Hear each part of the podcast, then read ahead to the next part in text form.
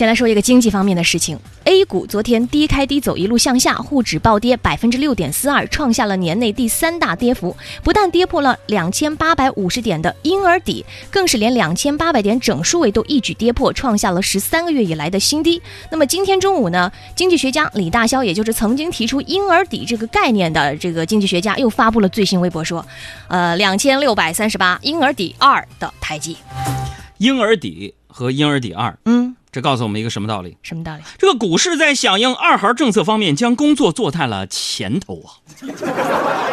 啊，有朋友就问了，什么是婴儿底呢？很专业的一个词汇啊。这个从这个专业角度来说啊，李大霄是这么解释的，嗯说现在很多蓝筹股在下跌的时候，啊，跌破了净值，在这个地方很有可能形成部分蓝筹股的底部，也会形成一轮强势上行，两千八百五十点，可能是这轮行情的低点，起名叫婴儿底。嗯，那么现场秀语言来分析，就是什么是婴儿底呢？嗯，多多少点进的股市，那就是你的婴儿底。再来说一个新闻啊，嗯，昨天傍晚，朋友圈发生了严重的雾霾紧急情况。你怎么了？看不见了吗？黑夜给了我黑色的眼睛，我看见你望着我，你像玻璃杯里的冰块一样透明。刚才我们已经说过了，微信红包照片功能呢，在昨天晚上开始公测。嗯用户点击发朋友圈按钮呢，可以看到红包照片的选项。选择发布一张照片之后呢，这个照片被模糊处理，发送到朋友圈，随机使某一个小部分的部位呢变得清晰。好友如果想看清照片或者是点赞、评论操作，需要向好朋友随机发放一个小额的红包。当然，我觉得微信红包这个举动没什么大惊小怪的，怎么呢？花钱看你长什么样，这很正常。这怎么正常的？我看你照片怎么了，还要花钱？动物园看猴子，你不也得花钱吗？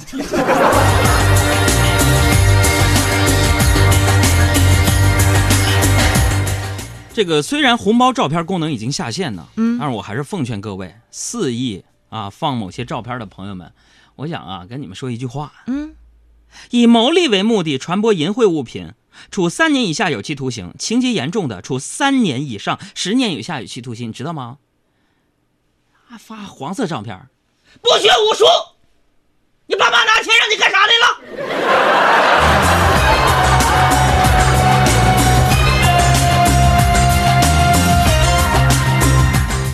再来说一个，应该是和很可能和现在很多听节目的朋友相关的一条新闻。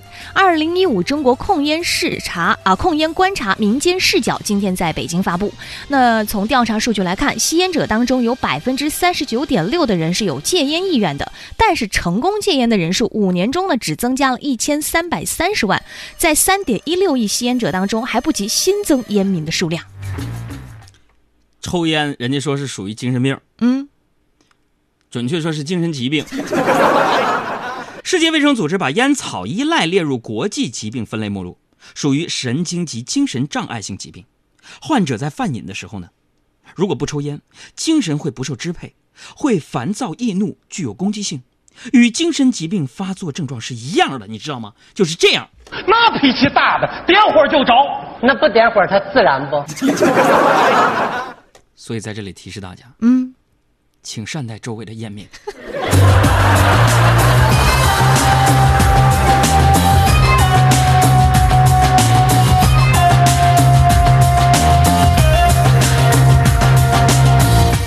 有市民在首都国际机场打印文件，每张呢收取了他十块钱，嗯，是他以前用的打印的地方的一百倍。对此呢，他就呃举报给了北京发改委。并且在微博上发布了，引发了哎大家的讨论。嗯，对此呢，北京市发改委收费管理处的工作人员就说了，这项收费不在政府定价目录里边，只要是明码标价，没有欺诈行为，就属于市场决定，由经营者自主制定就行了。说的很有道理。嗯，那么我不禁要问了，嗯，你说什么时候房价和油价也能由市场来决定呢？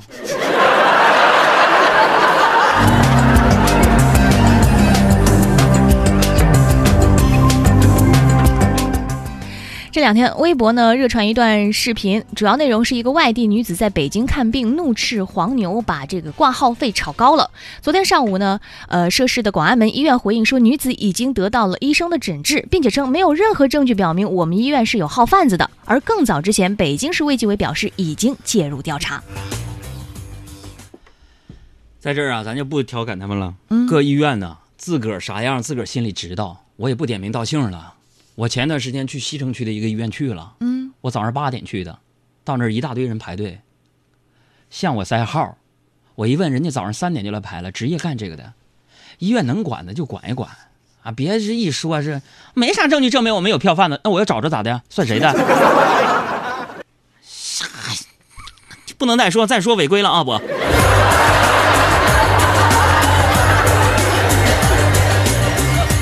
前段时间在节目里抨击某个品牌，被被 罚了我三千块钱。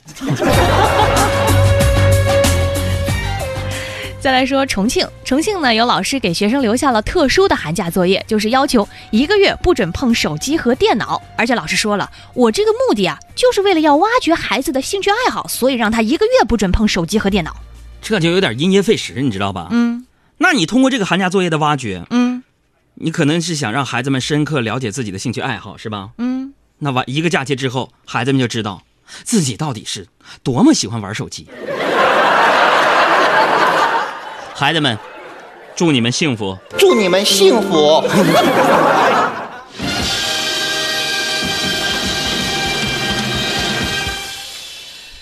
再来看这样的一条新闻，昨天呢，六小龄童在微博晒出了再扮孙悟空的照片嗯，称正正在参与央视戏曲晚会的排练，而在之前呢，也有报道过说，呃，他和郭富城本来是要有一个双美双料美猴王的这个演出要上春晚，但是呢，不幸被毙掉了。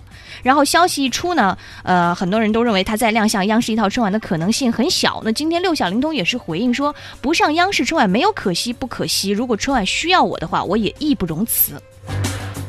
其实六小龄童节目啊，都不用那么复杂，嗯，只需要上去耍一通棍子，配上大闹天宫的音乐，大家就会觉得很开心，对吧？嗯，我觉得作为开场节目，不是正合适吗？对吧？而且估计，啊，会是全家都会抬起头来看的这一个节目，对吧？所以下面的这首歌，我们要送给六老师，不是孙老师，不是六六小龄童老师，是吧？今天大声是我，谁能奈何我却依然不小心败给了寂寞。如果要让我活，让我有希望的活，